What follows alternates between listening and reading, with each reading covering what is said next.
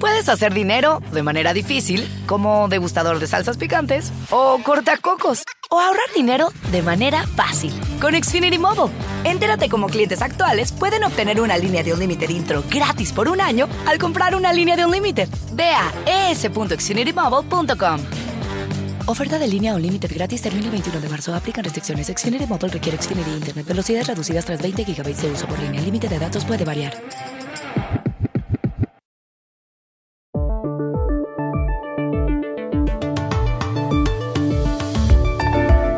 La Cámara de Representantes de Estados Unidos envió ayer al Senado el artículo por el cual acusa al expresidente Donald Trump de haber incitado a la insurrección el día del asalto al Capitolio.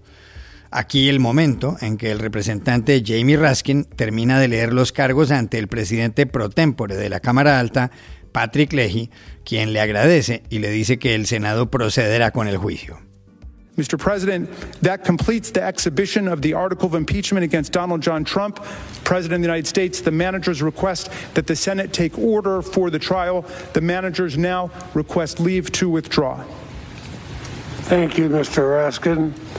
And the Senate will duly notify the House of Representatives when it is ready to proceed with the trial. Thank you. El senador republicano Marco Rubio ha dicho que este impeachment es estúpido y ha recordado cómo Gerald Ford perdonó a Richard Nixon tras el Watergate. ¿Tiene razón? Contactamos a las politólogas Agustina Giraudi de American University y a Marieli López Santana de la George Mason University. Al menos 22 mujeres han sido asesinadas en Colombia en los primeros 25 días del año. Y lo más grave es que en algunos casos las víctimas han sido niñas. ¿Cuál es el motivo de esa serie de crímenes que suscitan ya la atención de la prensa internacional? Hablamos con Yamile Roncancio, presidenta de la Fundación Feminicidio en ese país.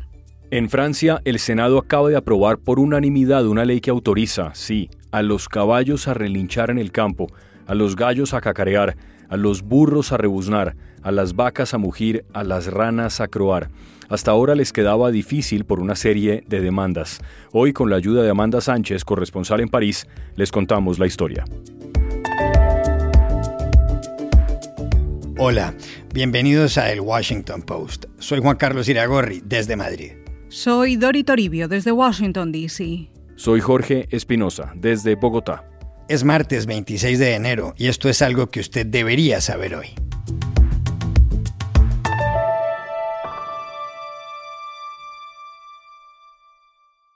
La Cámara de Representantes de Estados Unidos le envió ayer al Senado en Washington la resolución por la cual acusa al expresidente Donald Trump de haber incitado a la insurrección a quienes asaltaron el Capitolio el pasado 6 de enero. Se configura así el segundo impeachment o segundo proceso de destitución contra quien ocupó la presidencia hasta el miércoles de la semana pasada. El juicio político en el Senado comenzará la semana del 8 de febrero, según lo han establecido los líderes de la Cámara Alta. Para que Trump sea destituido, así haya dejado la Casa Blanca, se requiere el voto de al menos dos terceras partes de los 100 senadores. Como hay 50 demócratas y 50 republicanos, se necesitaría que varios del Partido Republicano cambiaran de parecer. En las últimas horas, el senador republicano de la Florida, Marco Rubio, se pronunció con respecto a este impeachment, el segundo contra Trump. En una entrevista con la cadena Fox lo criticó abiertamente. Rubio dijo que es un juicio estúpido y contraproducente, que sería como echarle gasolina a un incendio, que si se mira la historia, se puede establecer que el perdón que le otorgó Gerald Ford a Richard Nixon, que en 1974 había renunciado a la presidencia por el escándalo Watergate, permitió que el país siguiera adelante y que Nixon terminó rindiendo finalmente cuentas ante la historia. Uh, I think it's counterproductive. We already have a flaming fire in this country, and it's like taking a bunch of gasoline and pouring it on top of the fire. Uh, uh, second, um, and I look back at the time, for example, Richard Nixon, who had clearly committed crimes and wrongdoing. And uh, in hindsight, I think we would all agree that President Ford pardon was important for the country to be able to move forward. And history held Richard Nixon quite accountable for, for what he did as a result. ¿Acierta Marco Rubio con esta opinión? Se lo preguntamos en Washington a Agustina Giraudi, profesora de la Escuela de Relaciones Internacionales de American University. No me sorprende mucho que Marco Rubio eh, esté en contra del juicio político en, el Senado. Eh, siendo un miembro del, Partido Republicano y representante del estado de Florida, de un estado en donde Trump eh, tiene tantos, tanto poder, una base de, de, apoyo muy importante. No me llama la atención que él, eh, quien hace un par de días se había manifestado muy a favor del juicio político, se haya retractado en sus eh, declaraciones. Eh, me parece que la semejanza que él hace con el perdón y el indulto que se le dio al expresidente Nixon es inapropiada. Me parece que el juicio político hoy em, es muy importante para realmente sancionar un episodio antidemocrático muy visible y muy claro a los ojos del mundo, eh, con lo cual el parangón con lo que pasó em, en los años 70, eh, 60, fin de los 60, no me parece relevante. En ese momento la democracia de Estados Unidos no estaba em, en los problemas que tiene hoy. Hemos visto durante los últimos cuatro años y un poquito más Em, un ataque permanente a las instituciones democráticas, con lo cual el, paralelismo es inapropiado. Y me parece que el juicio político es visto no solo por el Partido Demócrata, sino también por los em, eh, republicanos que tienen un poco más de conciencia democrática como un paso muy importante para resarcir todo el daño que se ha hecho a las prácticas antidemocráticas que hemos visto en, los últimos años. Con lo cual, eh, me parece que por dos motivos son infundadas las, las declaraciones y la postura de, de Marco Rubio. También le preguntamos por las declaraciones de Marco Rubio a Marieli López Santana, directora del posgrado de Ciencia Política del Shard School de la George Mason University en el estado de Virginia. No, no estoy de acuerdo con Marco Rubio. Tenemos que tener en consideración que el caso de Watergate y el caso de Trump son muy diferentes. En el caso de Watergate fue un caso de espionaje en contra del Partido Demócrata. Sin embargo, como ya sabemos en el caso de Trump, vemos que eh, Trump incitó a la violencia y como ya sabemos también, resultó en muertes, muchísimo terror y hubiera podido terminar en algo peor, eh, decenas, mil, cientos de muertos tal vez. Gracias a Dios que eso no pasó. Y segundo, tenemos que tomar en consideración lo que representa en Estados Unidos el proceso y las instituciones democráticas. El mensaje de Trump fue que un líder puede retar el proceso democrático, en este sentido, eh, el resultado de las elecciones, puede incitar a la violencia, movilizar a la gente para que tomen el poder y ciertamente el impeachment manda un mensaje contundente de que los líderes no están por encima de las instituciones y los procesos democráticos de Estados Unidos, que eso no será aceptado para Trump y para nadie en el futuro.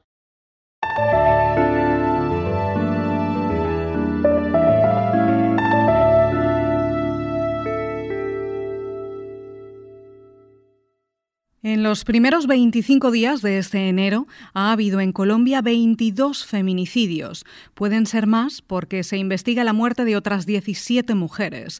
El fenómeno preocupa a las autoridades y ha dado pie a artículos en periódicos internacionales como el londinense The Guardian. Entre esos feminicidios sorprenden por su horror los cometidos contra dos niñas. La primera tenía 11 años Perdió la vida en Guapi, un pueblo del departamento del Cauca, en la costa pacífica, y se llamaba Mayra Alejandra Orobio. Era afrocolombiana, fue torturada y en otra ocasión había sufrido abusos. La segunda tenía cuatro años. Se llamaba María Ángel Molina Tangarife y fue raptada en el departamento de Caldas, en la zona cafetera del país, junto a su hermana de solo 18 meses. Juan Carlos Galvis, el responsable, confesó que cometió el crimen porque la madre de ellas, a quien conocía, estaba saliendo con otro hombre. ¿Qué es lo que está pasando? ¿Cuáles son los motivos de estos delitos contra mujeres y niñas? Se lo preguntamos en Bogotá a Yamile Roncancio, presidenta de la Fundación Feminicidio. Las razones por las cuales en Colombia se presentan feminicidios de manera continua están asociadas con una cultura muy machista, muy patriarcal, que no ha sido cuestionada ni por parte de la sociedad ni por parte del Estado. Entonces, lo que vemos continuamente es que las políticas públicas apuntan a hablarle permanentemente a las mujeres y no a los hombres. Entonces, se nos pide continuamente denunciar, identificar las señales, eh, comunicarnos con líneas que solamente guían, pero a los hombres en particular no se les está interpelando, y pareciera que no se confiara en la capacidad que tienen de transformarse y de comportarse de formas menos violentas o no violentas en sociedad, en familia y en cada uno de los roles que desempeñan en la sociedad. Consideramos que muchas veces se hacen grandes inversiones por parte de las entidades públicas a líneas que no han demostrado efectividad. En Bogotá, por ejemplo, la línea púrpura o la creación de la línea calma que está destinada a los hombres y a nivel nacional de líneas que si bien generan una guía, no están repercutiendo verdaderamente en la disminución de los feminicidios porque no hay un seguimiento a las denuncias, no hay medidas de protección adecuadas y oportunas y pues si no hay una transformación en las políticas públicas, vamos a seguir haciendo este conteo que no queremos hacer de los feminicidios.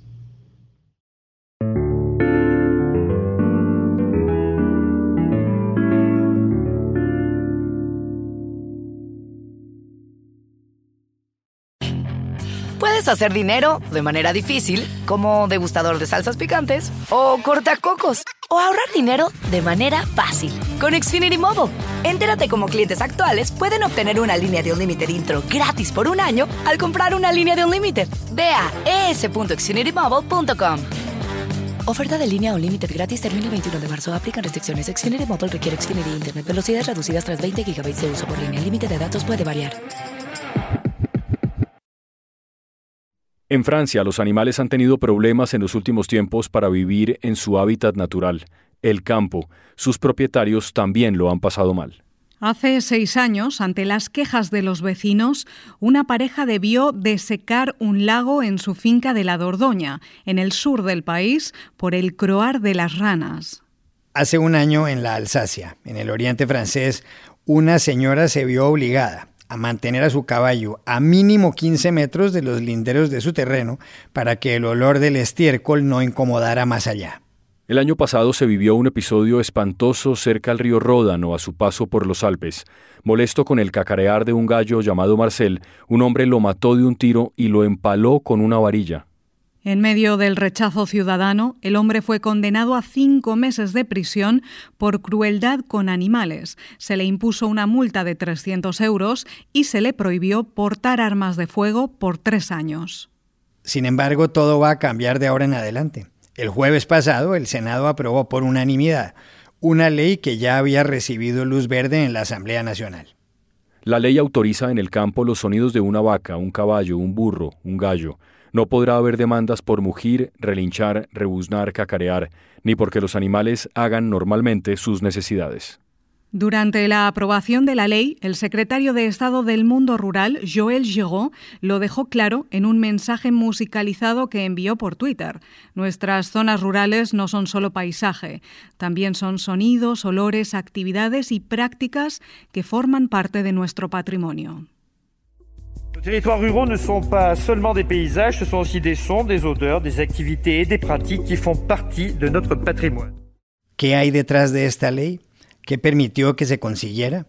Se lo preguntamos en París a Amanda Sánchez, periodista venezolana y corresponsal de Caracol Radio de Colombia.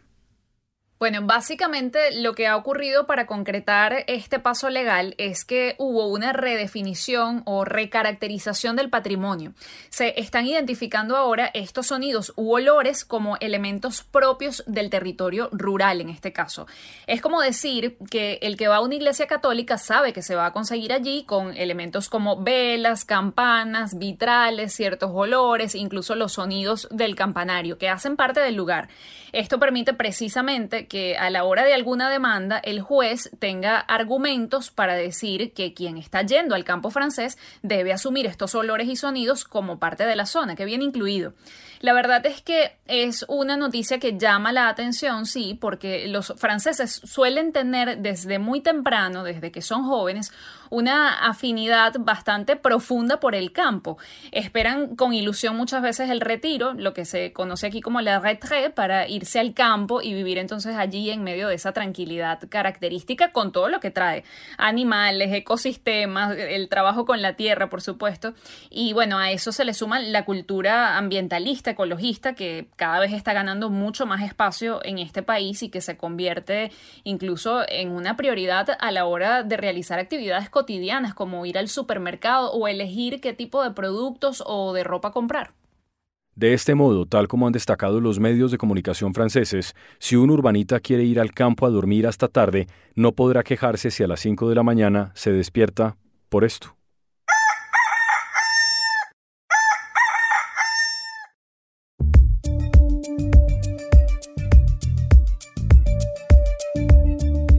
Y estas son otras cosas que usted también debería saber hoy. El presidente de Estados Unidos, Joe Biden, ha revocado el veto a que las personas transgéneros sirvan en las Fuerzas Armadas, anunciado por Donald Trump en 2017.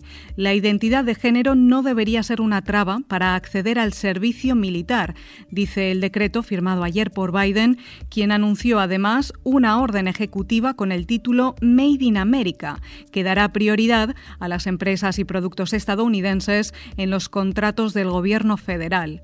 Por otro el Senado confirmó ayer a Janet Yellen como secretaria del Tesoro. Es la primera mujer en ocupar el cargo desde la fundación de este departamento en 1789. El primer secretario ese año fue Alexander Hamilton. En Chile, una corte de apelaciones ha revocado la sentencia dictada contra seis personas por la muerte en 1982 del expresidente Eduardo Frei Montalva. Las penas de entre 3 y 10 años de prisión condenaban a un médico, a un conductor y a un agente secreto, entre otros. Según el fallo, Frey, que había gobernado de 1964 a 1970 y que tenía 71 años, fue intoxicado en el hospital mientras se recuperaba de la cirugía de una hernia. Eran tiempos de la dictadura de Augusto Pinochet. La nueva sentencia dice que eso no fue así y que Frey falleció por complicaciones de salud. Su familia rechaza la providencia y la va a impugnar ante la Corte Suprema.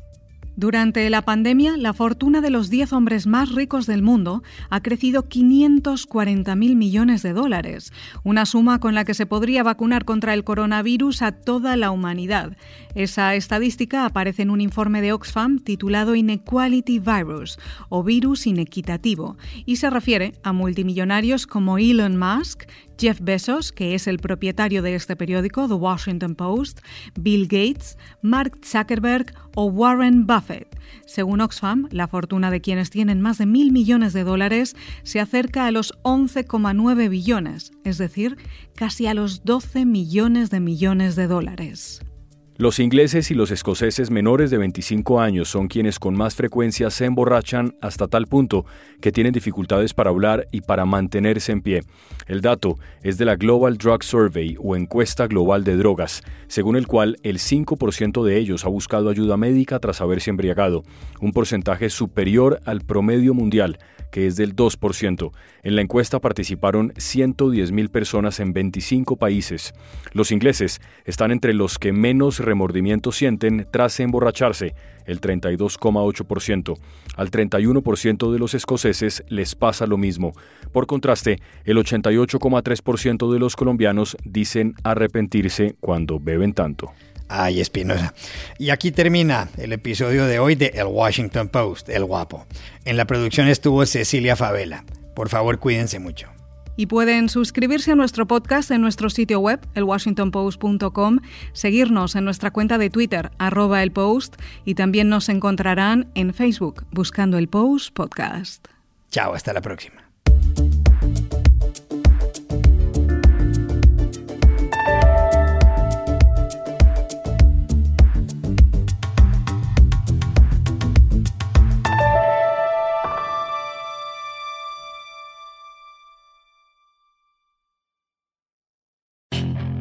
Puedes hacer dinero de manera difícil, como degustador de salsas picantes, o cortacocos, o ahorrar dinero de manera fácil con Xfinity Mobile. Entérate cómo clientes actuales pueden obtener una línea de Unlimited intro gratis por un año al comprar una línea de Unlimited. Ve a es.xfinitymobile.com. Oferta de línea Unlimited gratis termina el 21 de marzo. Aplican restricciones. Xfinity Mobile requiere Xfinity Internet. Velocidades reducidas tras 20 GB de uso por línea. El límite de datos puede variar.